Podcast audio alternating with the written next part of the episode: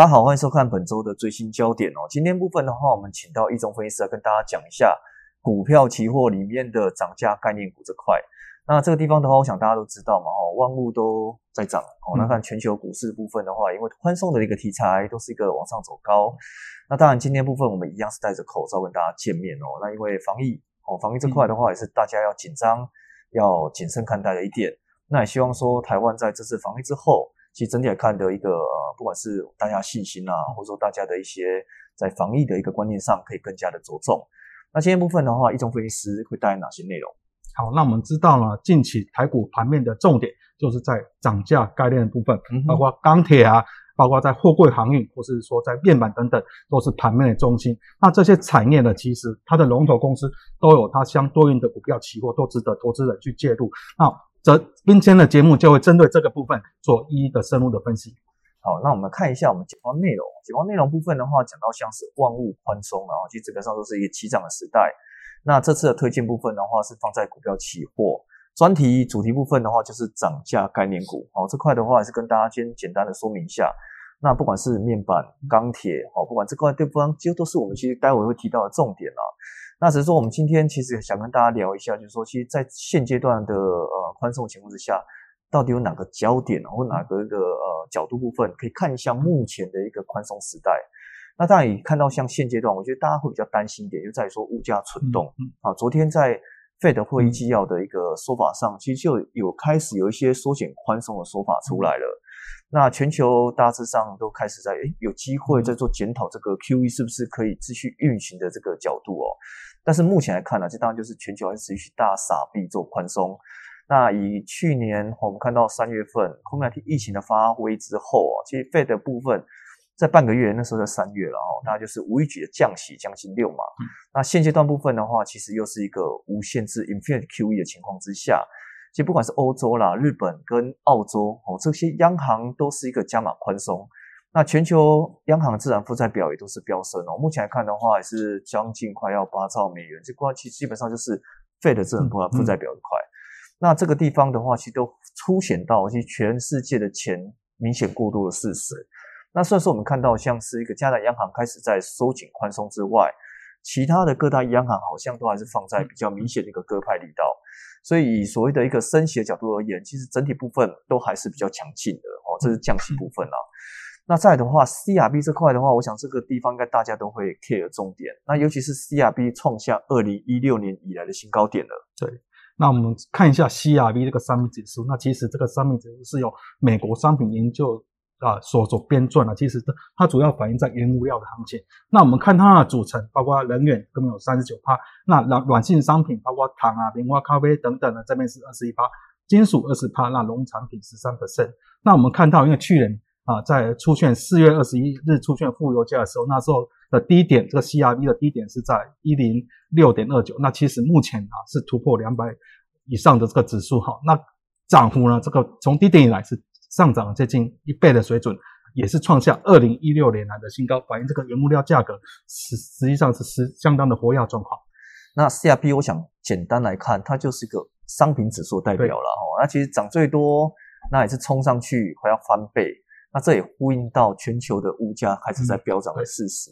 我说这个地方也是大家会担心通膨的到来啦，那当然也是呃这一次在涨价概念股的情况之下，其实通膨会不会真的来？嗯，我想这个就是大家所期待的重点。那不管有没有来，我们都知道股票期货其实很多标的跟这个有相关。那当然之后的话也可以看到这些标的对所谓的一个呃价格展现上，应该是有机会操作了哦，这进场的机会是蛮明显的。是，好，那我看到像是呃 C R B 之外，那它就是非金电这块，我们看到非金电就是。不是金融，不是电子所集成的集合嘛？哈，这些股票部分的话，又是我们这一次盘面上的重心。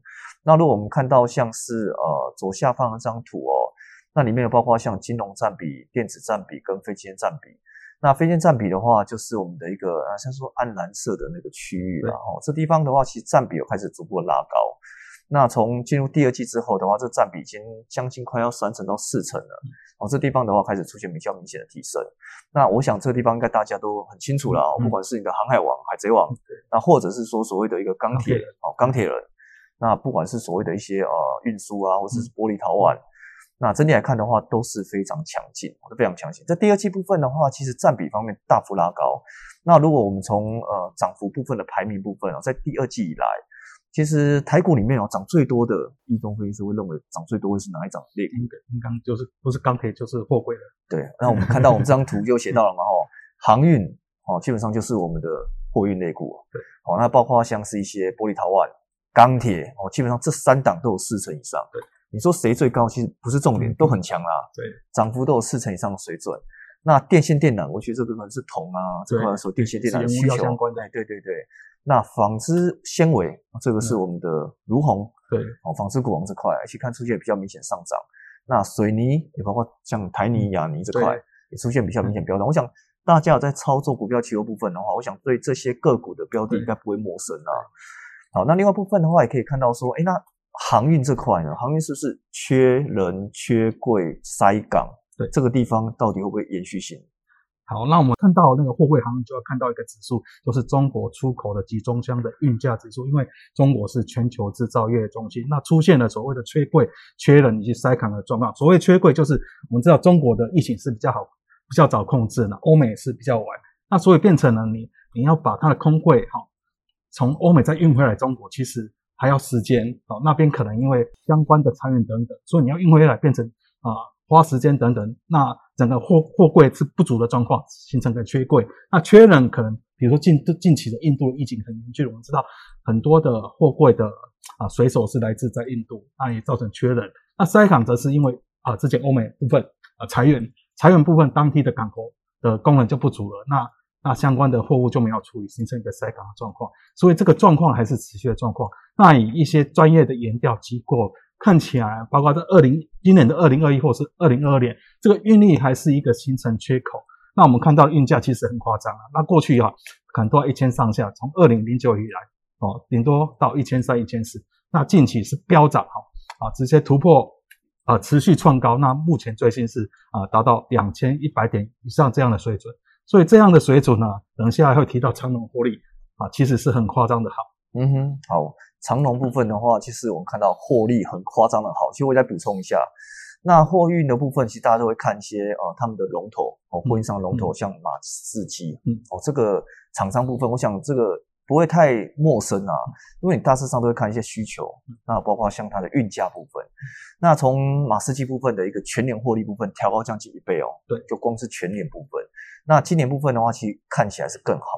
那如果市占部分呢，因为马士基占了将近十七 percent 了，那你看长隆海运部分呢大概五点四 percent，哦，运力部分的话，大致上是一千三，哦，但如果一看到像是马士基部分的话，是大概长隆的快要三倍到四倍的水准。所以这个地方的话，你可以看到这种价格走势跟市占部分都是出现比较明显强涨。那以今年部分的话，其实预估啊，在预估的情况之下都是比较明显飙涨啦。那我们看到像呃长隆基本上也公布在三月份的自节获利将近一百三十五亿。那如果年增部分哦，Y Y 来看有将近二十一倍。对。那 E P S 部分的话，单月就二点三六块哦。那如果以所谓的大家在看好情况之下，那今年看起来好像 EPS 有机会挑战到二十七块钱的水准，那这个也反映到说，哎，这个获利的一个飙涨。那当然，以如果长龙的角度，目前的一个本益比来看，也顶多是三到四倍。那讲白一点，它还是不是很贵啦，它不算贵。但只是说，大家为什么只给它三到四倍？那可能或许是大家觉得这个或许是个短暂题材，对，就是，对，但是不见得啦，不见得，只是说会延续到哪里不知道。但是你知道，其实现在长隆虽然涨很多了，哦，从十几块涨到八九十块，到快要破百。哦，这个地方的话，也是大家会觉得说，哎，可能会不会有机会再做冲一波的一个情况？那但我就去涨是涨在期待了。那这个地方的话，大家上来体会，大家看一下，就长隆今年的展望部分还是非常好。那目前运价部分的话，虽然在 CRB 方面的话，我们前面是有 S 二标高嘛，那但短线上一次有一些震荡的情况，但至少我们看到长隆海运的一个价格部分，在我们的一个礼拜一开始重挫之后，其实连续两天的上涨，那也是看起来市场上比较正面看待的这种所谓的。运价缺柜、缺人的一个情况是，那当然，我觉得这一档股票正是大家期货了哦，大家可以留意一下重点，包括像长隆企哦，那这地方的话也是市场上所注目的一个关键。那再来的话，钢铁人这块呢？好，那钢铁人其实就要观察到中国这个铁矿石部分，因为中国是全球这个铁矿石最大的进口国，它占比大概七成。那它的相关的铁矿石的报价都是会影响整个钢价的走势。那以啊这个我们列出来这个中国铁矿石的价格来看呢，在去年三月那时候疫情爆发，在啊整个原物料大跌的时候，那时候是跌到八十一点零七，好，那这个是啊单位是每吨美元，那目前是飙破两百美元这样的水准，所以这个涨幅也是接近了两倍这样的左右啊。所以其实呢，这样的价格也我们看到，我们把主要的啊钢铁的产品热压或是冷压这个。钢板的价格也列出来，也是因为在铁矿石的价格飙涨之下呈现一个推升，所以我们等一下就看到在中钢的盘价部分这边呢，也是呈现一个上涨的走势。好，那中钢部分，我觉得可能在这一章我们就可以看到了，获利真的非常强啊！哦，乐高的一个价格部分持续性的上涨。那看从一个股旗的代号里面，中钢股期代号是 CBF。哦，那如果从呃六月份开出的内销盘价强势哦，那基本上涨幅将近八趴。主力产品的话，像乐钢，每吨已经来到两千五百块哦。那如果看到像是一些连续性的一个上涨，已经十二个月了，十二个月了。所以这期间部分的话，其实看起来今年下半年报价续涨的机会还是很高。那以中钢的一个字节，今年一到四月的一个税前获利，嗯，啊，也有来到将近一百九十二点六八亿的一个水准。对，那同时部分的话，跟去年那个亏损来看，三十亿，基本上除了转亏为盈之外，而且是大幅成长。对，哦，那预估今年的 EPS 可以来到四点三三的这个金额哦。对，那同时部分呢，你看到呃中钢又打入像绿能，嗯，哦，又包括节能省碳、碳中和这块，那当然也是我觉得市场上像呃 ESG 的标的之一啦。那如果以看今年部分的话，我想都非常好。你看它重要财务数据，哦，去年已经赚了三百六十六，那之后的话，其实今年你看，今年今年可以来到四百四十九。那基本上可以成长将近快要三成，再成长三成的水准。好，这个地方获利还是看俏啊，所以中钢的个股期货部分也是近来大家所琢磨的焦点。是，那种面板这块啊，好，那面板部分，那其实面板都有它每每个月都有它的报价。那其实呢，我们知道去年。因为疫情关系，都是都有一些居家办公的需求。其实那疫情呢是改变了生活。那我们看到从面板的报价已经哈，从五月份的最新的价格，包括在它的三大应用，那三大应用指的是在电视，还有在笔电，还有在一般的 monitor 部分，这三大应用都是连续十二个月的上涨的状况。那第三季报价呢，都是一个啊啊持续看升的状况。那以长期趋势来说，其实呢，近期虽然中国有些产能开出来，不过呢，在蓝海部分啊，因为啊获利比较相对少一点，所以它的大厂包括三星或是 LG 都是持续缩减这个产能，所以以它的供需状况呢，看起来会逐步的改善。那到二零二三年，甚至会一个啊供不应求的状况，这边也有利于包括国内的面板双虎，像是群创或是友达的营运。嗯。那另外部分的话，看到像是群创友达，也是我们想跟大家讲的。群创部分的话，今年获利可以来到将近五块钱，哦，上看，哦，上看五块钱。那群创的一个个股代码是 DQO。那第一季的部分的话，面板的平均出货单哦，基本上季增将近十四 percent 哦，那也来到每平方公尺四百一十三块美金。那同时部分的话，毛利哦，毛利部分的话，其实从原先的两成。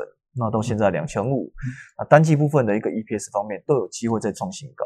好，那当然其实从单季的 EPS 一点一五块来看的话，已经创下十五季的新高点了。那我们看到四五月份呢，其实这个价格还持续性上涨，面板价格我觉得报价还蛮好的。那因为大家可能现阶段不管停板，那像我们最近的停停课了，哦，当然就是在家里上课啊，或者说在家里所谓的远距教学。那甚至有些我们的一些同仁居家办公，那都需要面板的需求。那这个地方也导致所有的各个尺寸面板都出现比较明显走高的一个呃满载力道。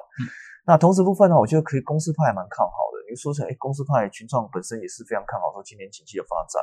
那也认为说，哎，今天订单可能最远看到明年，那甚至说 EPS 到五块钱这个水准，我想这个地方也是提供给大家做一个正面性的一个思考跟考量了。那我们看到像股票期货这块哦，其实我们刚刚前面讲了好多，都是讲股票期货嘛。对，为什么？因为我们专业在期货身上，所以股票期货很热络。那也是看到这个价格哦，跟这个占比部分都是出现比较明显的飙升跟推升我们如果截至到四月来看哦，这个股票期货占全台湾的一个期货市场里面占比部分已经来到将近二十三 percent 了。是。那四月份来到二三 percent，那如果平均来看的话，其实有持续性的一个大增。去年部分的话，或是前年哦，普遍看的话，这个占比都不会是太高了哦，大概就是从一七年到两千年来看，不过就占比大致上就是七到八趴的水准。那今年部分的话，来到二三趴哦，成交量部分单月哦，四月份成交量已经七百三十万口，那这块的话都是明显飙涨。那你看到这张图，这张图部分的话，其实有一些小图哦，小图就是那个呃橘色的柱状体，那是以年度为代表。那如果大图的部分呢，是以月度为代表，哦，基本上你看到股票期货占比部分，这个线图都是往上走高。那成交金额部分跟成交的一个口数部分的话，也是比较明显上升。那如果看到是案例部分的话，一种分析跟大家讲一下。好，那这边我们就比较夯的这个长龙期来看呢，假设呢啊是在三月二十二号的盘哦，其实那时候长隆是公布去年的第四季的 EPS 达到二点七九元，啊这边是创单季的新高，也是优于市场预期。而且它公布要配发二点五元的现金股利，以那时候的股价计算，它呃，殖利率有超过五个 percent 这样的水准，所以我们在隔天就进场啊，买进一口的长隆期货。那一直到最近，因为本土疫情呢啊啊升高，那啊在五月十三号这边是以跳空跌破十日线了，所以我们先行获利了结动作。所以以我们在三月二十三日进场价格是十四点八。那五月十三号出厂的价格是七十八点三来算呢，整个获利大概有超过七万这样的获利。那提出的一口保证金呢，是大概整个合约规模十三点五 percent，那算出来是一万一千五百五十六台币啊。再考虑啊，即使有一些啊双向的这个手续费啊，假设我们单单是一百新台币的话，啊，其他税是十万分之二的算呢，啊，整个获利有超过六倍这样的水准。好，那如果看到像长隆，其实可以比较一下，就是说。期货融资跟所谓的操作上到底有哪些优点？好，那我们在比较呢？假设我们知道一口股票期货是两千股啊，这个这个长龙的啊两千股左右。那假设我们就以现股买进两张以及融资两张的状况呢？那这样算起来呢，其实以单纯就报酬率来说呢，啊，在现股方面是八十二 percent 左右，那在融资部分大概是两百零四 percent，那在股期部分我们刚算过，大致超过六倍这样的水准。那相对来说，因为它的杠，因为它的杠杆股息相对它的资金需需要比较少，那杠杆的优势呢，啊，就可以展现它在啊，当你趋势对的时候，就是一个正向的比较明显的啊获利的状况。另外，我们看到在交易成本哈啊总成总成本部分，其实呢啊在融资部分虽然它也有一些杠杆，但是它还要考虑它的利息的费用。对，那相对来说，在股票期货部分啊，它的交易税相对来说。是比正交税来低，那手续费也是比较低的状况，所以我们看到呢，以现股两张，它的总成本大概是八百一十五元，那融资两张大概是有一千一百零八元这样水准，这都新台币。那在股票期货一口只有两百零五元，所以相对来说它成本也是有优势，所以我们认为在期货部分，股票期货部分它的高杠杆以及它的成本优势都是值得投资人去介入的。嗯哼。好，那我看到像涨价概念股部分的话，其实这块也是真的蛮适合用股票期货做交易的。那也包括说，哎，可能整个通膨，然后或者是整个像航运啊、钢铁啊、面板部分的涨价概念股这块的话，我们上述也是讲的非常多了。那同样部分的话，真是维持一个高杠杆、那交易成本比较好的一个优势，这在个股期的角度上是可以用到的。那今天来看的话，量能这样非常多。那我们也请呃易总来跟大家总结一下。